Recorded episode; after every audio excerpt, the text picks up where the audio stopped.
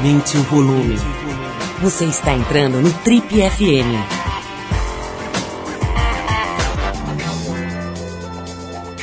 Oi, eu sou o Paulo Lima e a gente começa agora mais uma edição do Trip FM, que é o programa de rádio da revista Trip. Já são mais de 32 anos no rádio brasileiro.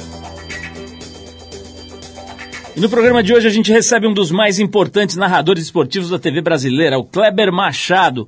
O Kleber vem aqui contar um pouco sobre a trajetória profissional dele, vai falar sobre futebol, obviamente, sobre seleção brasileira, sobre Fórmula 1, a violência nos estádios de futebol, como é que está a evolução da televisão do ponto de vista de um jornalista esportivo. Conversa boa aqui com o Kleber Machado no Trip FM de hoje. Vamos abrir o programa com Peter Tosh e Bush Doctor, uma faixa que dá nome ao disco que ele lançou em 78, né? Ele teve aqui no Brasil nessa época, acho que foi 79, no famoso Festival de Jazz Montreux, São Paulo. Depois da música tem Kleber Machado no Trip FM. Warning. The Surgeon General warns. Cigarette smoking is dangerous. Dangerous. Hazard to your health. Does that mean anything to you? Legalize marijuana.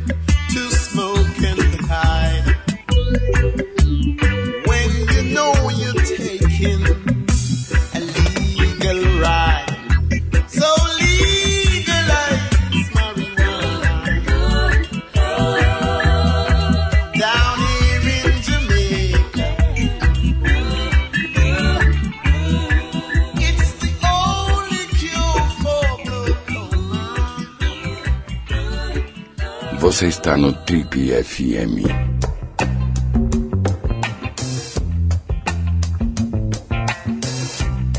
Nosso convidado de hoje é um dos principais e mais simpáticos e divertidos narradores esportivos da TV brasileira. Ele é paulistano, formado em jornalismo pela FIAN e começou sua trajetória profissional no fim da década de 70 no rádio, grande rádio. Na década de 80 ele migrou para a televisão, primeiro na TV Gazeta, depois na TV Vale do Paraíba, hoje TV Vanguarda. Em seguida, em 88, ele foi para a Rede Globo, onde trabalha até hoje, 28 anos na Globo. Em quase 30, né, 28 anos, ele participou da cobertura de alguns dos mais importantes eventos do planeta, como a Copa do Mundo, as Olimpíadas, Fórmula 1 e o Carnaval do Rio de Janeiro e também o Carnaval aqui de São Paulo. Conversa hoje aqui no Triple FM com meu amigo Kleber Machado, que também é frequentemente convidado a participar de vários programas interessantes aí na televisão, Seleção Sport TV, Bem Amigos e outros eh, programas, tanto da, da, dos canais da Globosat, né, como Sport TV, como também da TV Globo. Kleber, maior prazer te receber nas nossas amplas e confortáveis instalações. Suntuosas. Suntuosas, exatamente. Muito obrigado pelo adjetivo mais adequado.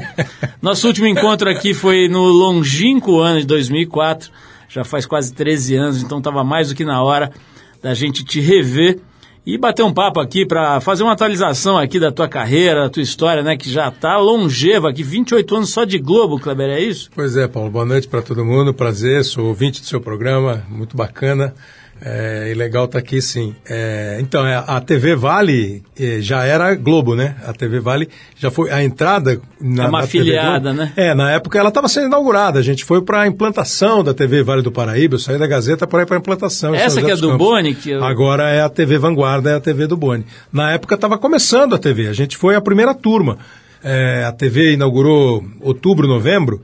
A gente começou no, no meio do ano, junho, julho, a fazer pilotos, toda a implantação da equipe. E aí foi muito legal participar disso aí. Já é uma carreira, eu comecei a trabalhar em 79. Um uma curiosidade aqui, outro dia eu estava vendo um jornalista falando da, da, origem do trabalho dele, um jornalista colega seu de esporte, ele estava dizendo que ele era, sei lá, de polícia ou qualquer coisa parecida. Um uhum. dia chamaram ele lá para fazer esporte. Como é que você entrou nesse, nessa área do jornalismo? É, o, o, eu trabalhava na. Eu comecei a trabalhar fiz um pouco Rádio Tupi e Rádio Bandeirantes, a Tupi antiga, né? Na Tupi, eu fui rádio escuta do departamento de esporte, mas era um negócio que você trabalhava duas vezes por semana. Você ia quarta e domingo e ficava ouvindo rádio. Na época, você ouvia rádio mesmo. Ah, você vai cobrir o campeonato paraibano. Você tinha que achar uma rádio da Paraíba, um campeonato paranaense. Você achava uma rádio, ficava ouvindo a transmissão de lá para passar para o plantão esportivo. Mas era um trabalho de duas vezes por semana. O, o meu trabalho assim diário começou na Rádio Bandeirantes. E na Bandeirantes, logo que eu entrei, eu entrei no departamento comercial e depois eu fui para o departamento artístico. Trabalhar com. Já formado em jornalismo? Não, ainda não. Ah. Eu tinha 17 anos. Ah, tá. Ainda com. Assim, fui trabalhar. O primeiro diretor que eu tive na Bandeirantes, diretor artístico, foi o Gualberto Curado, que era um profissional assim extraordinário, gente da melhor qualidade. E eu pedi para ele, pô, me leva para artística. Meu pai trabalhava lá, trabalhou na, na, na programação da rádio, né? Aí eu achava que a minha vida ia ser essa, trabalhar com programação de rádio. Ia ser um cara de programação de, de rádio. Quando a gente foi para a Rádio Globo, ele foi, ele foi para a Globo, uma turma da Bandeirantes foi para a Globo e aí ele me levou para ser coordenador artístico da Rádio Globo, do sistema Globo, Globo e Excelsior, na época, hoje é a CBN. Né? É, e aí começamos a conhecer as pessoas, a equipe de esportes lá era do Osmar, do Osmar Santos. E o, o segundo do Osmar era o Edson Scatamáquia que até hoje está aí trabalhando e tal. E a gente ficava enchendo o Edson assim, ô oh, Edson, deixa a gente fazer futebol aí, pô, deixa a gente gravar um boletim. Ô oh, Edson. Aí um dia o Scata entrou na minha sala e falou assim, chegou sua grande chance. Eu preciso que você grave um boletim para mim para o Globo Esportivo, os caras estão fora, grava. Aí eu fui lá, peguei o noticiário e gravei. Então eu comecei a fazer esporte mas nessa, nessa circunstância, entendeu? 82, eu comecei a fazer para valer. Mas eu fazia as duas. Aí eu parei, fui fazer de vez mesmo em 86. Então eu não tive no jornalismo, aí eu me formei em 85, eu não tive no jornalismo outra editoria. Eu praticamente jornalismo eu fiz só no, no esporte. Eu trabalhava na programação da rádio, aí é que eu passei para o esporte. O Kleber, apesar do, do, enorme sucesso aí, né, que você tem como narrador e jornalista esportivo, cara, não, não é um pouco restrito, assim, eu, eu hum. pessoalmente acho que não conseguiria ficar 35 anos numa, num foco específico, né? É. Que a tua especialidade é mesmo futebol. É, tem momentos, cara, em que você questiona um pouco essa escolha? Sempre. Na verdade, assim, é, eu não sou muito de pular de, de, de muito galho, não, sabe? Eu, eu trabalhei, pô, eu comecei a trabalhar em 79, trabalhei um ano e pouco na Bandeirantes, trabalhei seis anos no Sistema Globo de Rádio, dois anos na Gazeta e de lá para cá eu tô onde eu tô, né, na TV Globo. Então eu não sou muito de pular. E, e eu não. Primeiro que eu acho muito legal o que eu faço, eu gosto muito do que eu faço, entendeu? Quando eu vi que eu ia virar narrador, pô, para mim foi um negócio assim sensacional. Desde moleque eu achava muito legal a história de narrar, de ser narrador. Eu ia na Rádio Globo, eu ia ver jogo na cabine e ficava olhando para o narrador, em vez de ficar olhando para o jogo. Eu sempre achei muito legal a função. Então, é, eu não me incomodo porque eu acho bacana. Eu acho que é uma rotina que é diferente. A cada transmissão a cada telejornal que você vai fazer, a cada programa que você vai participar. Você sabe como vai ser, mas os assuntos variam. Hoje em dia é mais repetição, tem um pouco mais de repetição, mas. E você vai pensando coisa. Agora, eu penso mesmo, assim, eu, eu, eu vivo pensando, na verdade, eu vivo pensando, é, fazer um programa de rádio que não seja só de esporte, fazer um programa na Globo News que não seja só de esporte é, na, no Sport TV que consiga misturar, entendeu? Eu acho a ideia sedutora. É que eu sou meio assim, para ganhar não, eu fico meio tímido, entendeu? Pô, eu vou ganhar um não na minha lata, eu vou ficar triste, então eu, eu nem jogo muito para frente, mas eu penso muito.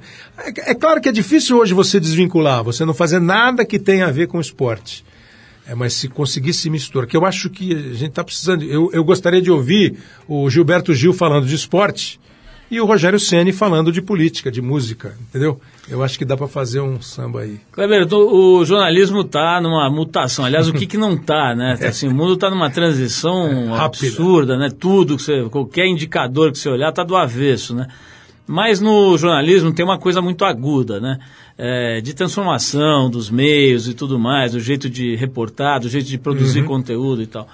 Como é que você faz, cara, para se atualizar? Imagina que, pô, o narrador, cara, hoje em dia ele precisa ter um conhecimento muito amplo, é. assim, não só da, dos clubes, né? Isso é evidente, mas, sei lá, de fisiologia do esporte, de tipo de contusão, de quanto uhum. tempo o cara se, se recupera de um determinado tipo de contusão. Tem milhões das mudanças de regra, né? Como é que faz? Quer dizer, como é que você, por exemplo, você acompanha concentrações ou vai a clubes? Como é que você se mantém afiado? É, eu, eu acho que assim, esse se manter afiado é um exercício diário indiscutivelmente um exercício diário. É, de acompanhar o noticiário, saber o que está acontecendo, quem um time quer contratar, quem o fulano está pensando em levar, ah, o cara não está muito satisfeito com o time. É, devia ir mais a clubes, eu acho que seria um, é, seria um hábito mais que devia ser feito com mais constância, entendeu? É, ir a clube. Mas assim, a gente às vezes, você, por exemplo, mudou tudo muito, Paulo, mudou muito. Quando eu era repórter, você ia num treino, você assistia o treino de dentro do campo. Você entrevistava o jogador antes do treino, depois do treino. Eventualmente, se o jogador saísse um pouquinho para tomar uma água, você podia chegar lá e entrevistá-lo. E isso não pegava nada. O negócio ficou um pouco mais arrumado, organizado e mais restrito. É uma entrevista coletiva em que um ou dois escalados vão falar para todos os veículos. Mas esse tipo de coisa, eu, e acho que hoje em dia, de uma maneira geral, nós temos muita opinião. O exercício da opinião está muito mais amplo em todas as atividades. Na política, isso falando do jornalista, né? O jornalista político, o jornalista policial, o jornalista econômico, o jornalista esportivo, é, ele tem muito mais opinião. Há um espaço muito grande, então, às vezes você preenche com opinião. E aí tem que tomar cuidado com isso. Não dá para você dizer que o fulano. Você pode ver, é que você com o tempo, você vê lá, o cara torceu o pé. A imagem está mostrando para você que esse cara deve ter tido uma lesão de tornozelo. Agora, se ele vai ficar um mês, um dia ou 20 anos fora do campo, deixa o médico falar. Eu acho que esse negócio de ainda entrevistar, conversar, perguntar, acho que é um verbo que a gente precisa conjugar mais, o verbo perguntar. Beleza, vamos fazer a primeira pausa aqui para ouvir música, a gente já volta, eu quero saber um pouquinho de você aí, de outros assuntos, por exemplo, Fórmula 1, né, que é um uhum. esporte que você narra também, né? E quero falar um pouco da podridão aí da política do futebol, né? Não tem como não abordar aí nosso querido José Maria Marinho. Também estará, do futebol? Onde diria? estará José Maria Marinho com a sua, com a sua tornozeleira? Ele está de tornozeleira, não? Vocês acham que tirou, mas tem um vizinho bom, né?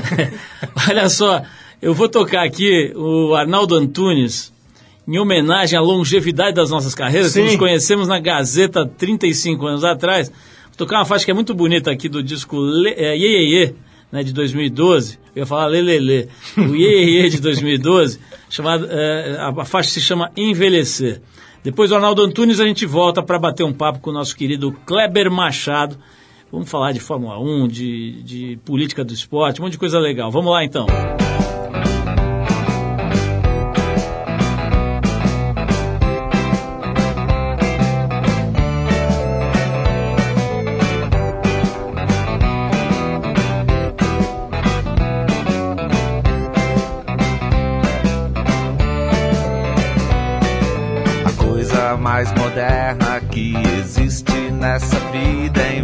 Envelhecer.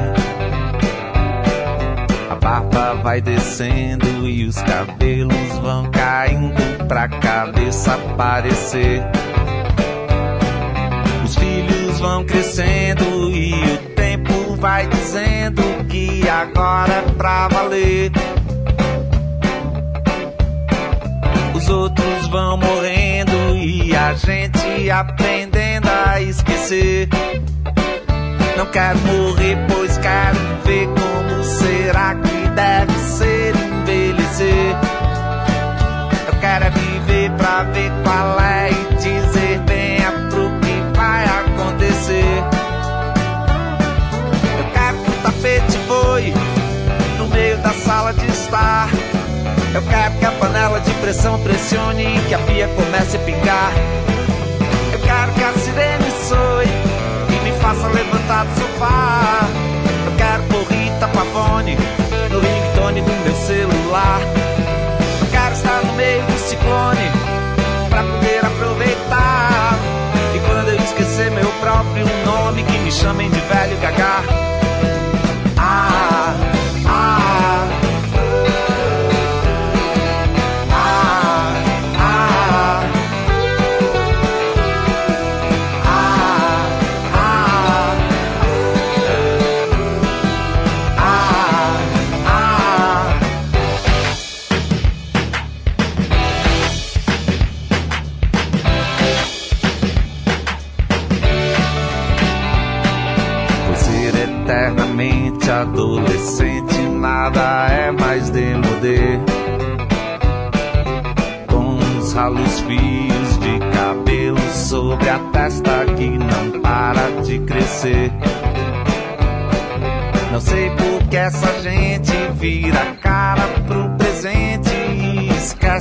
Aprender.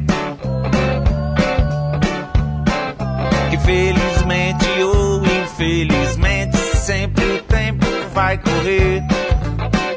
Não quero morrer, pois quero ver como será que deve ser envelhecer. Eu quero é viver pra ver qual é e dizer venha pro que vai acontecer.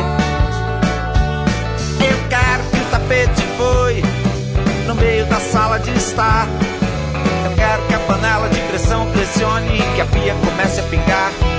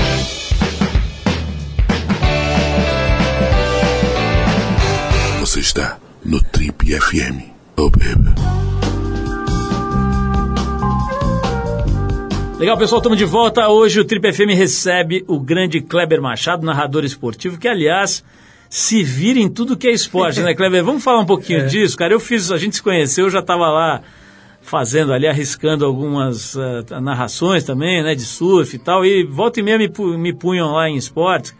Eu lembro que eu fui fazer pela ESPN Brasil É. a primeira versão do X Games, É verdade. e, e tinha esportes que a gente literalmente não sabia do que se tratava. É. Chegava um papel com o texto, eh, tinha, um- tinha esportes que a gente nunca tinha ouvido falar o nome. E a gente ia ter que fazer a transmissão, uma espécie de transmissão, porque era uma coisa de. uma gravação que chegava e a gente tinha que pôr no ar Isso. meia hora depois. E tinha um esporte que chamava. Era um tipo de bobsled, sabe? Aquele carrinho de, né? Mas era um nome que a gente nunca tinha ouvido falar. Então a gente não sabia se era um negócio que voava, que tinha roda. E, Esperar pra ver. Então, assim, eu, digamos que eu passei por situações que são, assim, uma fração do que você faz lá, porque, primeiro, você está exposto uma vitrine infernal, né, cara? Assim, milhões, dezenas de milhões de pessoas Ninguém entende o assistindo. erro. E agora tem a tribuna, né, dos, dos, dos boitatás, né? Fica todo mundo ali atrás da tribuna, escondidinho, jogando pedra. né? Atenta e cruel, é. Então é o seguinte, cara, como é que você faz para se virar em esporte? Você, falou para mim agora que você está fazendo MMA, É. basquete, vôlei, tênis e tal. Imagino que você não conheça profundamente alguns desses esportes. Uhum. Você chega, como é que você faz? É na postura do aprendiz, é isso? Então, é, eu acho que para ser um, um cara que trabalha com esporte e para ser um locutor esportivo, você precisa gostar muito de esporte. Por mais que o tempo vá te deixando menos, sei lá, você pode, ah, hoje eu vou ver um filme, não vou ver um jogo. Pode acontecer. Mas você precisa estar por dentro do que está rolando. Você precisa acompanhar o que está acontecendo. Você, é, você falou de um esporte que você não sabia o nome. Aí apareceu há alguns anos o curling. né? Você fala, pô, que, peraí, do que se trata? Vamos ver. Mas por que, que eles estão limpando o caminho? Eles não param de varrer. Eles não param de. Que, que negócio é esse, né? Mas enfim, você precisa estar meio por dentro. Então você vai se familiarizando com isso. E claro, aí você vai pegar judô. Primeira vez que você vai fazer judô. Aí você pergunta pro comentarista, vem cá, como é que eu chamo os golpes? Ele falou, tem 800 mil golpes. Melhor não. Pô, então você fala o golpe. Então, na hora de falar o nome do golpe, deixa o cara falar. Agora, você tem que ter alguns termos, né? Eu não posso falar alguma coisa que não tenha nenhum sentido para quem acompanha o esporte. Chamar kimono de roupa. Sabe, é, pegou no roupão do cara, exatamente. Ó, agarrou no roupão. Não, não agarrou no roupão, agarrou no kimono. E acho que você vai sabendo, com o tempo você vai sabendo, mas às vezes você vai pegar a Olimpíada, você vai acontecer mesmo, de pegar. Você já passou muita vergonha falando besteira? ou- Ah, eu, eu costumo esquecer delas, mas certamente, pô, certamente, certamente. Já mandou alguma coisa tipo esse roupão assim que Não, depois. roupão não, mas pô, na Olimpíada agora, eu, eu quase encerrei uma corrida, que uma canoagem que faltavam 700 metros para acabar. Porra, e foi assim, de tonto mesmo, porque eu tinha acabado de falar, pô, são mil metros. Pô, com 250 metros eu estava encerrando a carreira. Pô, louco, né? E aí, você faz? Você pede desculpa na Não, eu, eu corrigi de Enrolation. maneira. deu uma- É, ah, vai ganhar medalha, vai ganhar medalha. Já passou os primeiros 250, agora tem mais 750 para ganhar. Aí acabou, eu fui com com um amigo nosso, eu falei, vem cá, você ouviu? Ele falou, ouvi. Foi muito ridículo. O cara falou, ah, ah, foi ou não foi? pô? Foi. Ô, Kleber, como é que você está lidando hoje com esse tribunal dos boitatás aí que a gente estava falando, né? Você vê, você fica É. puto, como é que é? Ó, eu não vejo muito, eu não tenho Twitter, Facebook, não tem nada. Tem uns caras que tem aí com o meu Tem um nome. fake famoso, é, né? Do Twitter, né? Parece que é muito bom, inclusive. Eu né? nunca li, juro, Divertido. de verdade, nunca li. Já me falaram, uns falam que é legal, mas também já teve cara que chegou pra mim e falou, pô, você escreveu tal coisa de mim? Eu falei, eu não. Uma vez o Vampeta, olha, pô, te mandei um convite aí pra seguir, você me esculachou, falei, sou eu, pô. O Barrichello, uma vez que eu usei o Barrichello, falou, pô, você escreveu um negócio pra mim, eu olhei, fiquei meio bravo, mas eu falei, ah, acho que não é ele. Não, não é, não sou eu. Facebook parece que tem também e tal. Eu não sou muito de, de ver isso aí, não. É, Agora, vejo, sai uma crítica num site, sai o meu nome lá, eu vou ler. E claro que não é legal quando o cara te bate, porque você fala, não sei por que você está chamando de boitatá, né? Mas, é, é difícil. Ah, os diabinhos, né? Os, os malvados. É porque é difícil o cara falar assim, pô, o cara foi bem em tal transmissão, né? Uma vez eu recebi um e-mail de um cara que trabalha com isso, falando assim, pô, você tá narrando pra caramba. Mas aí, aí não escreve. aí fala pra mim. Mas eu levo, assim, eu não gosto também. E acho assim, é, eu acho que são muito cruéis aqueles caras que escrevem embaixo das notícias. Esses são pesados, esses aí são. Esses aí são sangue. não são doces. Kleber, vou botar mais um som aqui. Na volta vamos falar de uma cara que você acaba de mencionar aqui, Rubens Barrichello. Vamos falar sobre ele, sobre uma, aquela passagem clássica. Hoje não, hoje não, hoje sim. Vamos falar disso, que foi um momento épico da tua carreira. Mas agora a gente vai tocar esse, essa turma aqui, The Brothers Johnson.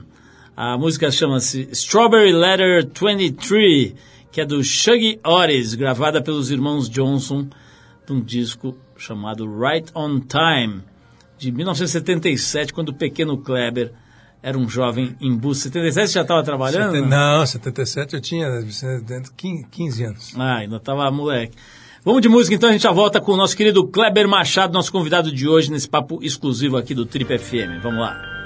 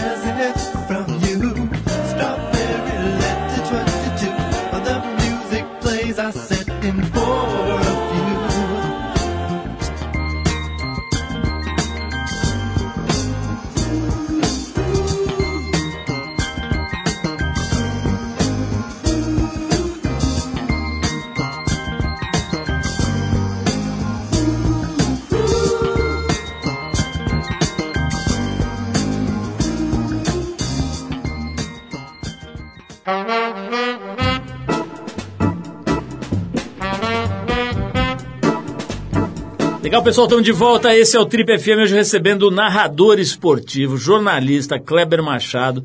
Está há 28 anos lá na Globo, narrando tudo que você possa imaginar. Fez a Olimpíada agora do Rio de Janeiro, vários esportes. Fórmula 1 toda hora, futebol semanalmente, né, Kleber? Você narra toda semana? Basicamente duas vezes por semana, quarta e domingo. Duas vezes por semana você tá lá na cabine, É. mandando bala.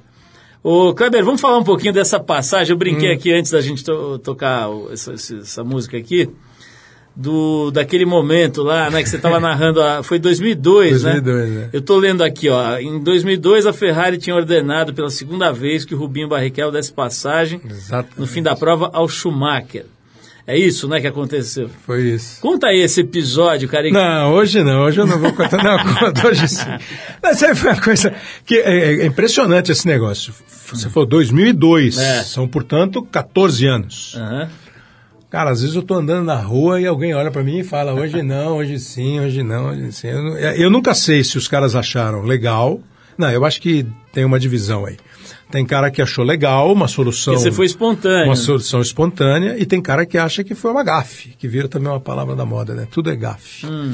Aquilo foi uma coisa tão simples, Paulo. É, um, um ano antes, em 2001, no Grande Prêmio da Áustria, o Rubinho estava em segundo, o Schumacher estava em terceiro e a Ferrari mandou trocar.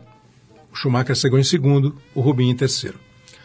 Em 2002, no mesmo Grande Prêmio da Áustria, que era num momento diferente do campeonato, em 2001 você até entendia a pontuação do campeonato, até sugeria aquela troca para o Schumacher ganhar o campeonato.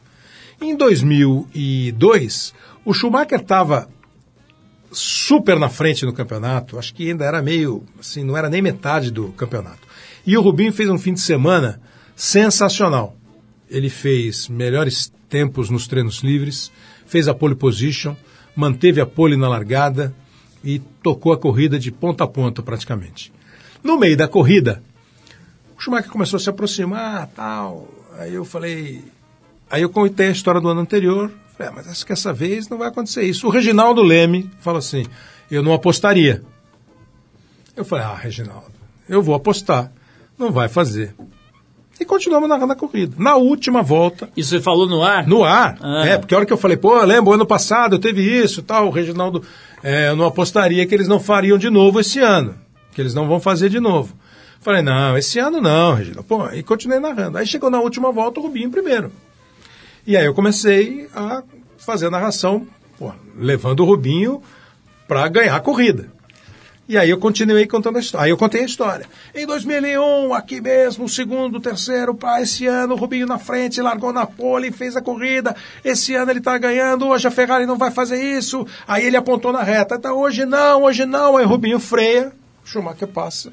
E o Rubinho freou para mostrar. Olha, eu estou deixando porque me mandaram deixar. Aí eu falei, hoje sim. E aí a gente começou, pô, hoje, aí eu ainda faço hoje sim.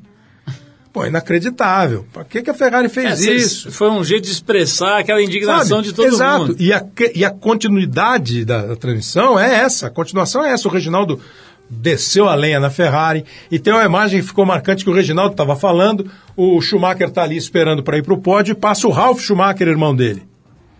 E o Ralf Schumacher dá uma olhada para o irmão, o irmão mais novo, dá uma olhada para o mais velho, não fala nada. E o Reginaldo fala: olha, olha a olhada do Ralf, como quem diz, para que você fez isso? Porque o único cara que podia impedir aquilo, na minha cabeça, era o Michael Schumacher. Ele fala, não, deixa o cara ganhar. Tanto Agora- que depois ele levou o cara pro pódio, né? Tem uma, uma questão interessante aí por trás dessa história, de que até de, de comportamento, de ética até, enfim. Como é que você avalia o, o- a decisão do Rubinho? Você acha que ele fez Então, certo? Que passou a ser a grande, o Questão. grande enigma da carreira do Rubinho. É. Ah, um cara que deixa alguém passar jamais vai ser campeão. Ah, Não o tem Senna, sangue nos olhos. O Senna jamais faria isso. É muito, é, eu acho, e, e- e isso já aconteceu, depois aconteceu com o Massa, aconteceu com o Berger, quando o, o Senna... E o Senna uma vez deixou o Berger passar, porque o Senna já era campeão e ele deixou o Berger passar. Há, inegavelmente, talvez hoje um pouco menos em algumas equipes, há uma hierarquia. Havia. Pô, o campeonato é para o Paulo Lima ganhar. O Kleber é o segundo piloto. Se o Kleber arrebentar e passar na frente, aí problema seu. Tinha equipe, segundo a lenda, é assim, o negócio é o seguinte, vocês largam. Quem passar primeiro na curva, na primeira curva, tem a preferência para a hora de trocar pneu, para a hora de parar. Tal. Ah, isso. E deve ter escrito alguma coisa. O cara deve ter. Ele podia ter bancado. Ele ia continuar na Ferrari? Ele ia ter porta aberta em outra equipe, ou ele ia ser considerado um. Talvez ele pudesse ser considerado um rebelde com causa, vencedor de uma corrida, e talvez não tivesse espaço no lugar. É muito difícil, é uma questão muito difícil. Tanto é que proibiram, né? Passaram a proibir.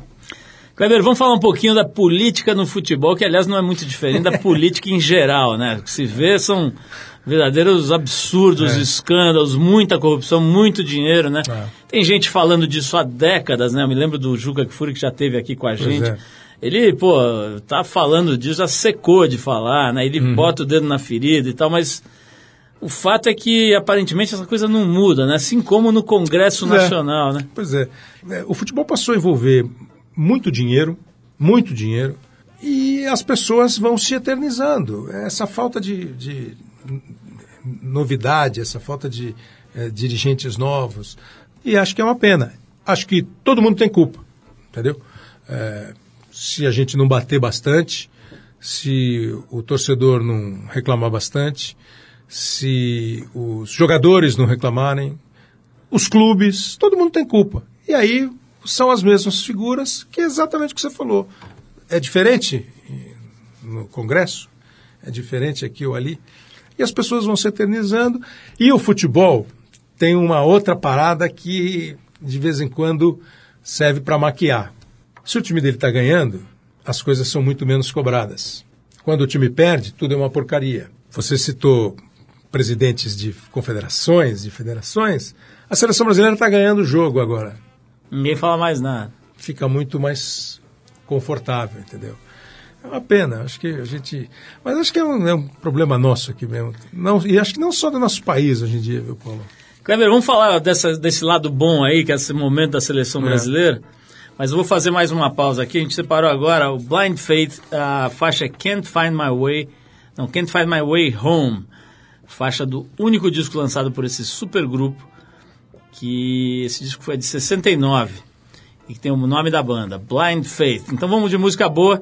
A gente já volta com Kleber Machado. Vamos falar de Dunga, vamos falar de Tite, vamos falar de seleção brasileira. Se você gosta de futebol, fica com a gente.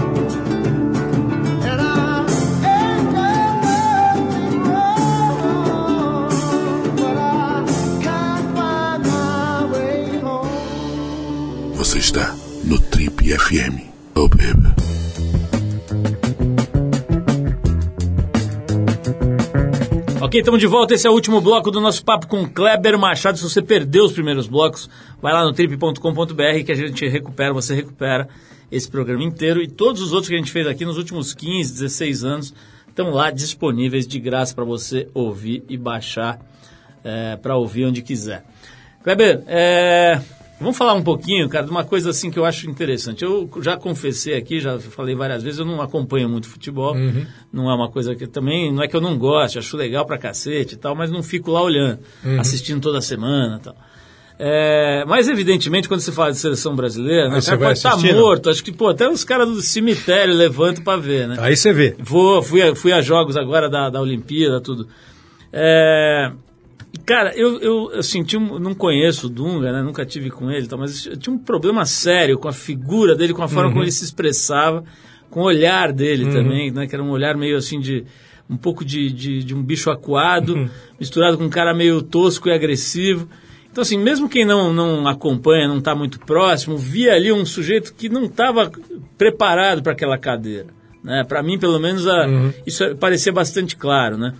É, e de repente você vê o Tite lá, salvo uh, uh, engano meu, com um grupo bastante parecido né, É. de jogadores, fazer um- uma revolução. Né, basicamente na inteligência emocional, até onde eu sei. Né? Não é que ele trouxe uma tecnologia das Arábias ali. Fala um pouquinho disso, cara. Como é que é o papel do técnico hoje, né, no É. futebol moderno? Como é que um cara como. O, que diferença tem entre o efeito de, um- do- de uma cabeça como a do Tite e da cabeça do Dunga? para o efeito do time. Porque a gente estava conversando no bloco anterior, Paulo, quando você falou da- de política do esporte e fazendo uma, né, ampliando mais para o país, assim, às vezes eu acho assim meio inacreditável que as coisas não se renovem, né? E o futebol dentro do campo, eu tenho ainda para mim que agora a gente está começando a andar. O Brasil acho que marcou passos também no futebol, porque a gente ficou sempre preso naquela história, assim, não, nossos jogadores são melhores que os outros. De fato, os nossos jogadores sempre foram melhores que os outros. Tecnicamente, a habilidade, a capacidade de improviso. E as Copas que nós ganhamos, talvez com exceção da Copa de 94, mas que tinha um jogador acimíssima da média, que era o Romário, e que foi fundamental para ganhar a Copa, a gente sempre ganhou Copas, jogos, muito em função dos nossos talentos individuais. E a gente exportou jogador, treinador, preparador físico, fisiologista, fisioterapeuta. Os caras aprenderam. Os centros evoluídos do futebol observaram. E dentro do campo passou a ter uma importância maior do técnico. No caso do Dunga, que você citou, o Dunga, encontrei com o Dunga algumas vezes, fiz alguns programas com o Dunga. Nunca conversei assim muito com o Dunga, já, mas tive a oportunidade de trocar uma outra ideia. O Dunga tem aquele jeito dele que realmente passa essa imagem que você descreveu. O problema é que dá a impressão de que o jeito dele acaba interferindo em todo o ambiente. E aí, voltando para dentro do campo, por mais que ele tenha, e de fato ele parece ter melhorado questão de treino, de conceito, da Copa de 2010, daquele período entre 6 e 10 que ele ficou, para esses dois anos que ele ficou agora, eu acho que há um choque muito grande dos caras que vêm da Europa e começam a ter um tipo de trabalho, um tipo de relacionamento que eles dizem, espera, isso aqui não... E eu acho que o Tite chegou nesse ponto. Acho que o Tite consegue hoje ter essa administração de pessoas, além de ser um técnico competente, de ter um conceito de jogo competente, de ter observado as coisas como estão acontecendo. Já tinha feito no Corinthians, melhorou no período que ficou fora e acho que ele mudou o ambiente. Ele deu uma leveza.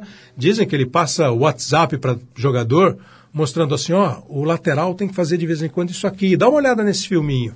Então ele vai treinando o cara à distância, ele vai convencendo o cara à distância, porque os mesmos é, poucos treinos que todos tiveram, ele também tem. Mas o time jogou seis jogos e ganhou seis jogos. Então acho que ele foi uma mudança radical. Os caras compraram a ideia, jogaram bem, o elenco não é extraordinário, mas também não é horroroso, é um bom elenco, de bom para muito bom. Eu acho que ele está sabendo usar os caras hum, do jeitinho que ele quer e os caras compraram a ideia. Isso é fundamental. Kleber, tem uma. Eu estava fazendo uma pesquisinha aqui para a gente preparar a entrevista. Eu vi uma coisa que eu não sabia, não sei exatamente a partir de quando, e nem se é- está correto, mas pelo que, eu- pelo que eu entendi, vocês passaram a transmitir os jogos do estúdio não mais na, no campo, é isso? É, não todos, não todos. Não há uma regra fechada, né? Não é uma, uma decisão única. Tem alguns jogos que a gente faz do estúdio, tem alguns jogos que a gente faz do campo. É, houve um tempo em que praticamente todos os jogos eram feitos do campo, até por uma questão de hábito e estrutura, mas também houve uma mudança em equipamento. é, é, esse negócio de você aparecer. A gente não aparecia no intervalo. O narrador não aparecia no intervalo.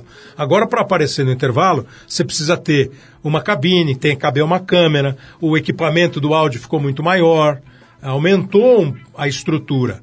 Então, às vezes, você tem dificuldade para locomover toda essa estrutura, entendeu? Tem a ver com logística, mas tem a ver com segurança também ou não?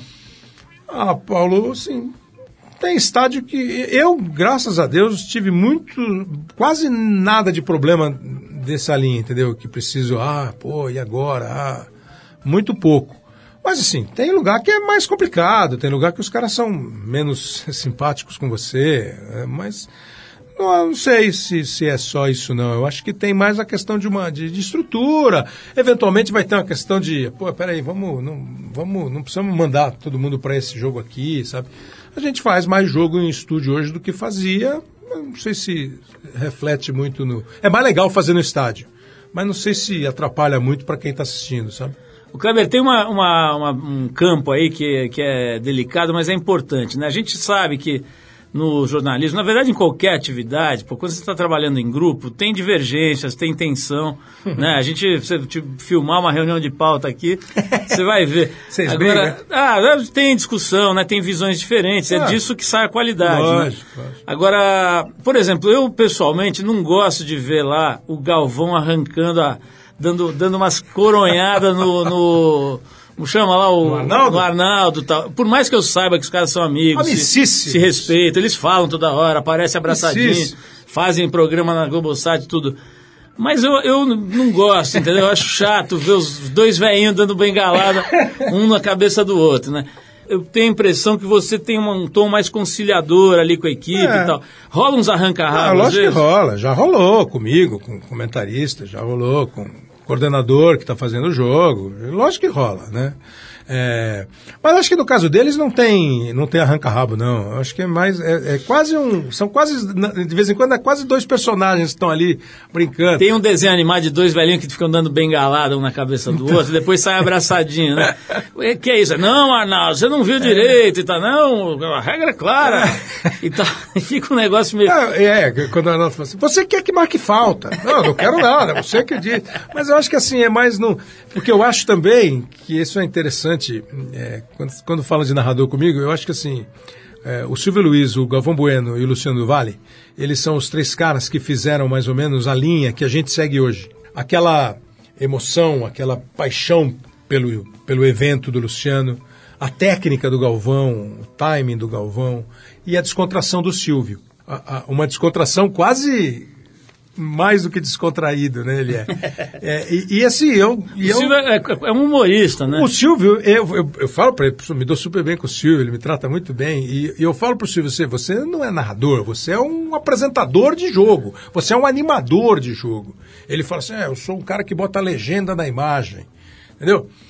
É, e eu acho que tudo isso fez com que as nossas transmissões, por exemplo, fiquem, ficassem um pouco mais descontraídas. Kleber, olha, adorei a gente te rever, te reencontrar. Acho que a gente conseguiu aí botar a conversa em dia. Claro que tinha mais 50 perguntas aqui que eu não consegui fazer. Pô, mas você vai esperar agora? Foi quando? Você falou 2004? 12 anos, cara. Não, Pô, não, vai não. esperar tudo isso agora? No máximo 11. Tá bom. Pra dar um time. Kleber, obrigado, cara, pela tua presença aqui. É, Obrigado, não, parabéns pela tua carreira, cara. Pô, Genial. Pô, você faz uma coisa com um clima gostoso. Tem uma coisa que você faz legal, que é essa coisa do. essa, essa, esse, essa sintonia num lugar bacana que não é nem o escracho, nem o É. excesso de palhaçada, nem também uma rigidez É. excessiva. Eu né? acho que assim, tem, tem que tentar ter um bom humor, levar as coisas no bom humor, não levar tudo pro lado ruim. O gol não pode ser sempre culpa de alguém. Alguém pode ter feito uma coisa legal para sair um gol. Genial, Kleber, brigadíssimo. A gente vai encerrar o nosso papo com o Kleber, tocando aqui Jack, Jack White, né? Com Hip Eponymous Poor Boy. O cara põe uns títulos de música aqui pra me quebrar. Pra te quebrar, né? tá vendo? Essa faixa do disco Blunderbuss, de 2012. Kleber Machado, brigadíssimo. Manda um abraço pro William Waak. Vamos de Jack White e a gente já volta com o nosso boletim do fim. Obrigado, Kleber. Valeu.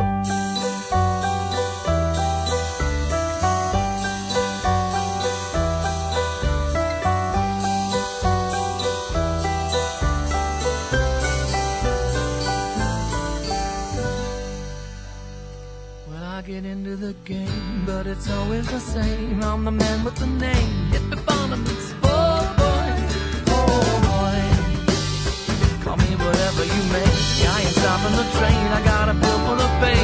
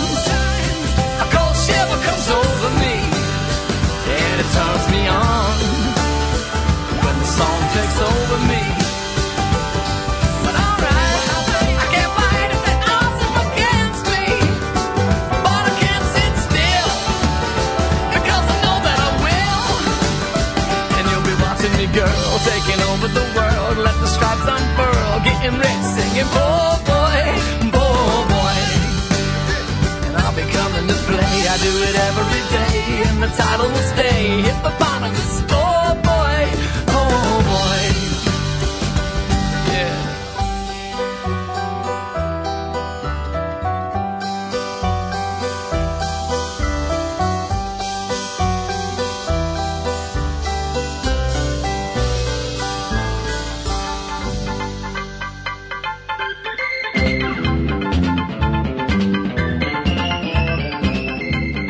isso, pessoal. O Trip FM é uma produção da equipe que faz a revista Trip e está há 32 anos no ar. Apresentação Paulo Lima, produção e edição Alexandre Potashev.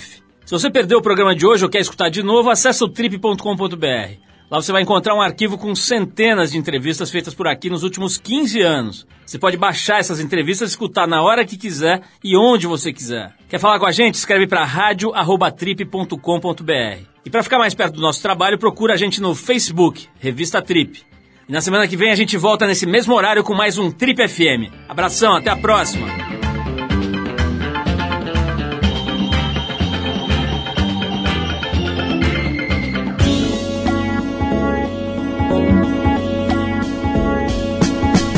Você ouviu Trip FM.